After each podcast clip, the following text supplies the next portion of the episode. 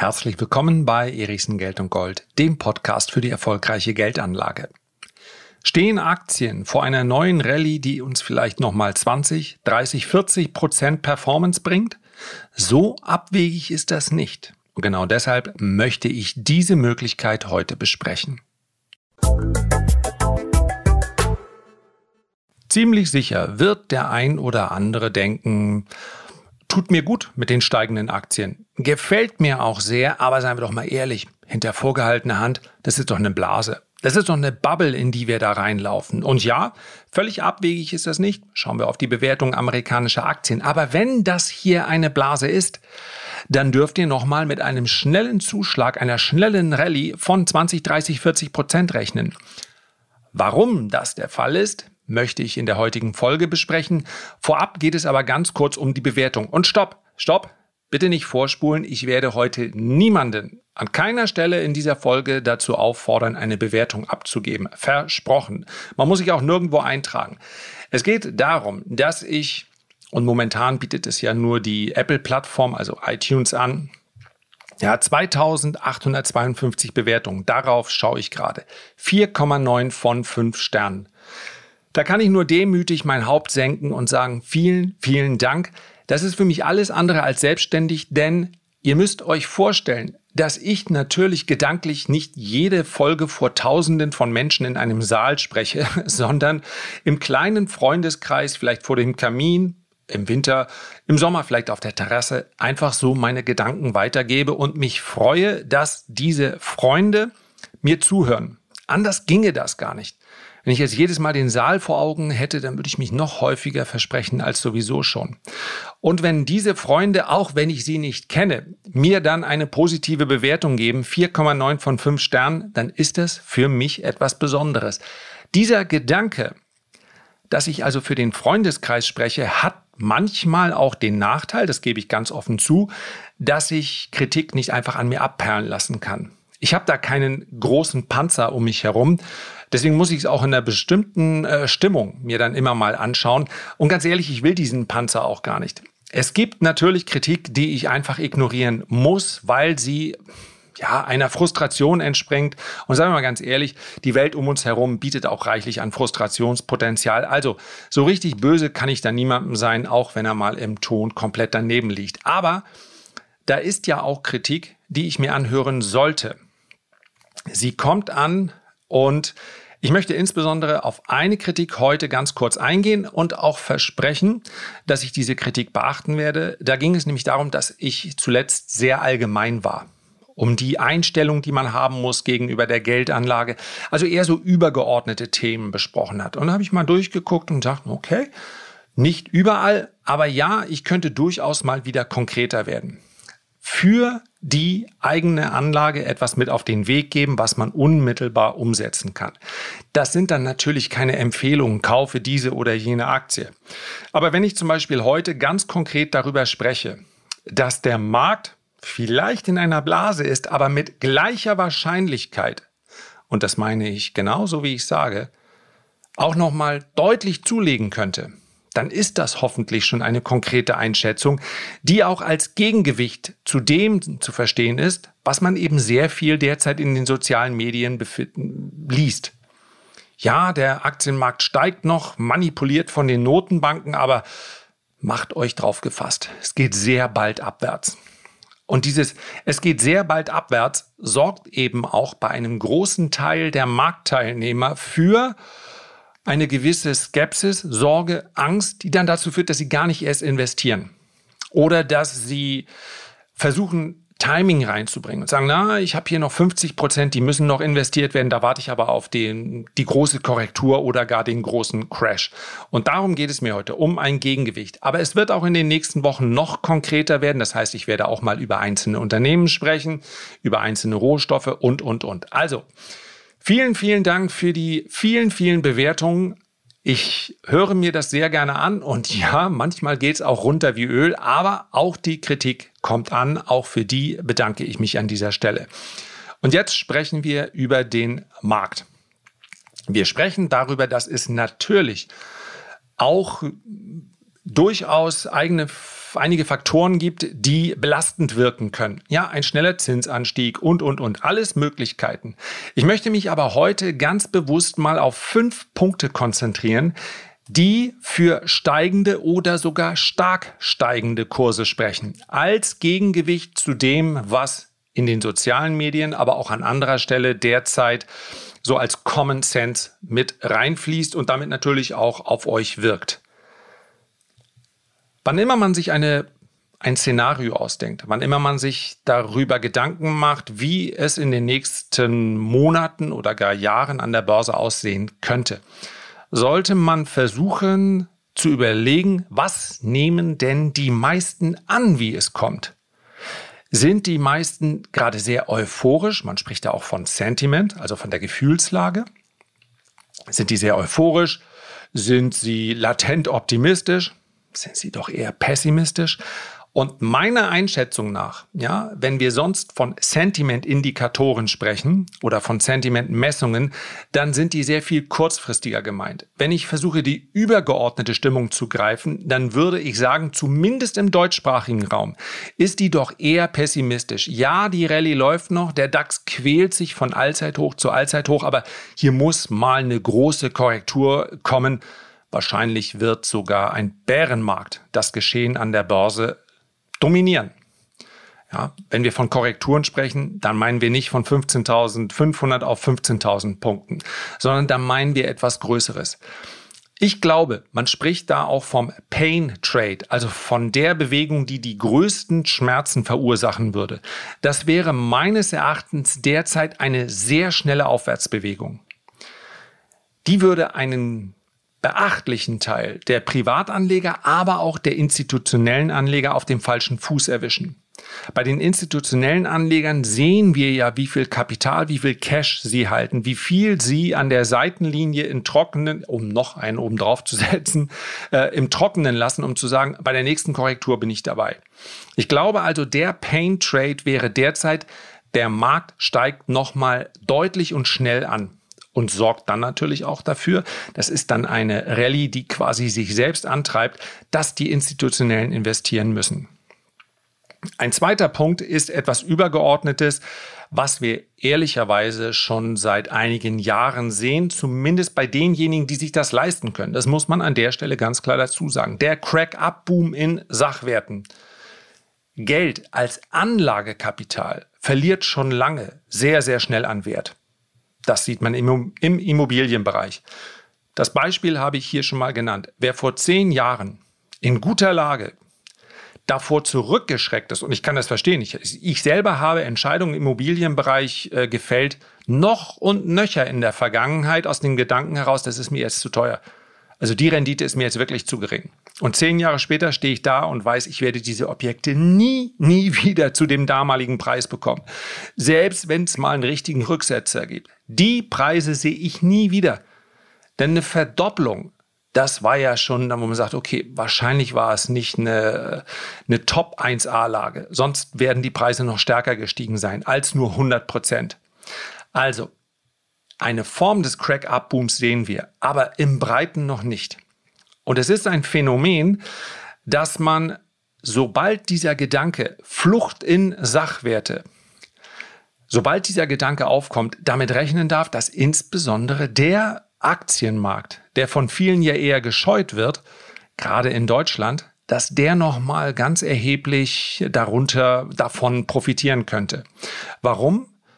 Weil natürlich gerade diejenigen, die nicht diversifizieren können, die also beispielsweise kein Immobilienportfolio kaufen können, vielleicht sogar mit 10, 20 oder 30.000 Euro es sehr schwer haben, auch nur eine Immobilie zu kaufen, eine Anlageimmobilie. Was bleibt denen?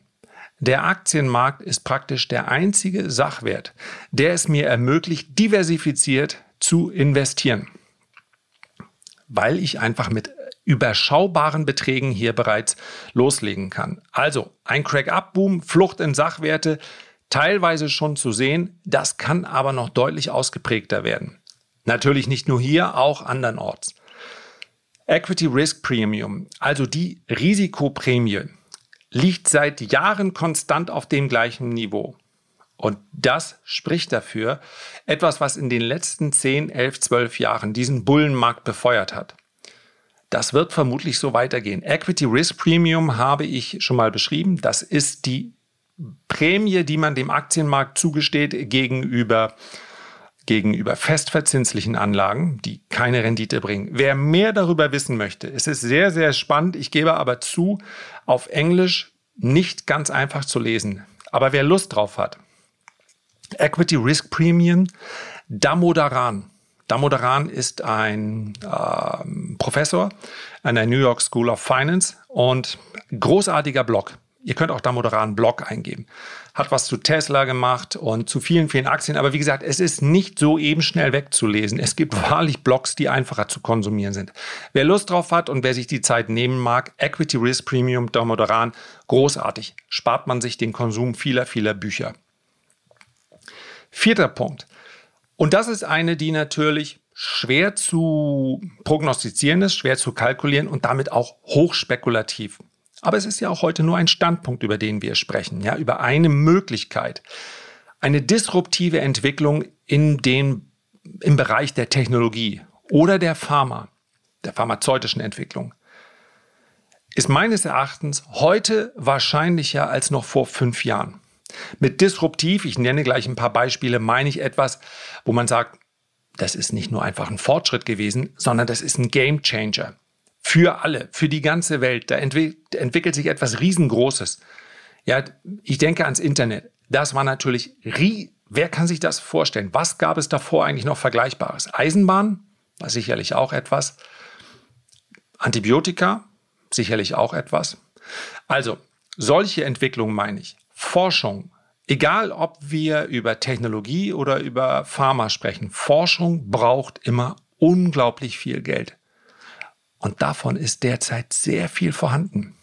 Geld ist praktisch keine Limitierung mehr, zumindest nicht, wenn man äh, eine gute Idee hat und mit dieser guten Idee dann auch viele überzeugt. Wenn wir sehen heute, was für Übernahmen bezahlt werden, wenn wir sehen, was heute für vorbörsliche Beteiligung, für Bewertungen bekommen und ja, auch die IPOs, die dann an die Börse kommen, muss man sich mal vorstellen, so, ein Online-Broker wie Robinhood, 80 Milliarden, das ist ja so weit weg von, von der fundamentalen Bewertung. Geld ist in Hülle und Fülle da. Und das macht die Wahrscheinlichkeit einer disruptiven Entwicklung in den Bereichen, die das Geld wie Magnete ansaugen, einfach wahrscheinlicher. Mögliche Mögliche Entwicklungen wären zum Beispiel, dass es mit dem Bereich autonomen Fahren sehr viel schneller geht als erwartet. Ja, wir, wir bekommen immer mal wieder Durchbrüche, aber sagen wir mal ganz ehrlich, wenn wir es in der Zeitung lesen, dann in der Regel, dass irgendwo ein Crash geschehen ist. Das mag auch ein bisschen Lobby gesteuert sein. Ja. Autonomes Fahren wird meines Erachtens eine größere Entwicklung sein als die, als ein anderer Antrieb. Also, dass wir nun mit Batterien, also mit einem Elektromotor demnächst überwiegend auf unseren Straßen fahren, ist eine Entwicklung, aber ist aus meiner Sicht nicht disruptiv. Ob man nun einen Verbrennungsmotor oder einen äh, Elektromotor nimmt. Am Ende des Tages sitzen wir in einem Vehikel, wir müssen es selber steuern von A nach B. In dieser Zeit können wir herzlich wenig machen und wir müssen eigentlich nur darauf achten, dass wir möglichst lebend ankommen. Verändert sich nicht viel. Autonomes Fahren verändert alles von heute auf morgen. Den Güterverkehr, den Personenverkehr. Es gibt uns wahnsinnig viel Zeit zu konsumieren und zu arbeiten. Disruptiv. Dann, wenn wir über die Medizin sprechen, ganz sicherlich, wenn wir einen, ja, einen, einen großen Schritt machen bei der Behandlung von Krebs, wenn wir Krebs vielleicht sogar besiegen können oder Herz-Kreislauf-Krankheiten. Es gibt, das sind die beiden großen Bereiche, die sofort dafür sorgen würden, dass der, der Durchschnitt, also unsere durchschnittliche Lebenserwartung sofort massiv ansteigt. Ich glaube, je nach Entwicklung, die, die Damen wären dann schon im dreistelligen Bereich. Es gibt ja viele, die davon ausgehen, dass das in den nächsten 10 bis 30 Jahren passieren wird. Dass wir also einen ganz, ganz großen Schritt in der Lebenserwartung machen über die 100 Jahre hinaus. Wir haben darüber neulich gesprochen, das ist jetzt natürlich äh, privater Natur, dass ich gesagt habe, wenn dann möglichst in den nächsten 10, 20 Jahren. Ja, wenn ich erst mal 85 bin, dann bin ich auch nicht in so einem Zustand, wo ich sage, ach, ja, äh, genau auf diesem Niveau, morgens Rücken, Knie, Füße, weiß ich nicht was. Also, dann ist auch zu spät. Also, gebt Gas. Äh, ich überlege selber noch, ob ich das eigentlich möchte, aber das wird dann ein, eine andere und persönliche Entscheidung sein. Also, ähm, das wäre natürlich eine wahnsinnig disruptive Entwicklung. Das würde ganz, ganz viel verändern. Hätte natürlich auch, brächte auch Probleme mit sich, sind aber gesellschaftlicher Natur. Die Börse würde darauf sehr positiv reagieren. Dann ein Bereich, bei dem wir einen Hype erlebt haben, der fast etwas zu schnell gegangen ist, weil damit die Bewertung vieler Aktien in astronomische Sphären gestiegen ist, kommt langsam alles wieder zurück. Ich glaube aber, das wird noch sehr viel mehr. Ein Bereich, der fast immer, wenn ich darüber spreche, ein, zwei negative Kommentare und nochmal, es ist auch in Ordnung, nach sich zieht, weil man sich dann wünscht im Prinzip, dass ich mich eine Stunde mit dem Thema auseinandersetze und sehr viel kritischer auseinandersetze. Clean Energy. Ja, Ökodiktatur nennen es diejenigen, äh, denen das alles zu schnell geht oder denen das alles zu sehr politisch gesteuert ist. Und das ist, glaube ich, das eigentliche Problem. Vielen stellen sich, und das kann ich nachvollziehen, die Nackenhaare hoch, wenn ihnen von oben immer jemand sagt, so sollst du das machen. Ja, das ist auch, habe ich hier auch schon mal besprochen, das Problem des Euro geworden. Hier habt ihr den Euro. So, jetzt macht das. Das war eben ein politisches, politisches Projekt. Und auch hier im Bereich Clean Energy muss einfach viel mehr Aufklärungsarbeit geleistet werden. Und es muss natürlich auch zielgerichteter sein. Ja, es bringt überhaupt nichts, wenn man Industrieunternehmen, die nur mit Umweltschutz rein gar nichts zu tun haben, äh, Milliarden und Abermilliarden in den Schlund stopft, damit sie sagen, wir bauen jetzt aber Schornsteine, die besser äh, davor schützen, dass Vögel dagegen fliegen. Also man muss es natürlich auch ernst meinen. Ich glaube aber, dass die Entwicklung, die wir derzeit sehen, Buschbrände in Australien, also wir können es verkürzen. Die Welt schwankt ja derzeit zwischen Extremen hin und her. Hitzerekorde auf der einen Seite und wenn dann Wasser kommt, dann viel zu viel. Das ist für mich kein natürlicher Verlauf. Ich habe es an dieser Stelle schon gesagt. Für mich ist die Erwärmung und die Veränderung des Klimas real und menschengemacht. Dass das andere Menschen anders sehen, das akzeptiere ich. Hier geht es aber ja um meinen Standpunkt. Und ich glaube, dass die Politik aufgrund des Drucks, der hier immer weiter wächst, auch noch deutlich, das wird das größte Subventionsprogramm für einige Branchen sicherlich auch ein Konjunkturprogramm in der Geschichte der Menschheit werden dass wir die Welt lebenswert erhalten. Und wir haben hier es natürlich mit dem Problem zu tun, dass wir Dinge heute machen müssen, damit dann andere Entwicklungen in 10, 20 oder 30 Jahren nicht passieren. Das ist etwas, womit Politik eigentlich nur sehr schwer umgehen kann, denn im nächsten Wahlkampf kannst du vermutlich nicht mit den Erfolgen glänzen, sondern musst einfach darauf hoffen, dass die Zukunft sich hier dementsprechend entwickelt oder nicht entwickelt. Also Riesenthema und es wird noch größer, glaube ich. Eine weitere mögliche disruptive Entwicklung, Digitalisierung Schrägstrich Geschwindigkeit in der Konnektivität. Sind wir noch lange nicht angekommen, ist ein großes Schlagwort. Wir haben aber gerade abgesehen von ganz wenigen Ballungszentren, haben wir noch nicht mal die Hälfte, noch nicht mal ein Viertel des Weges geschafft.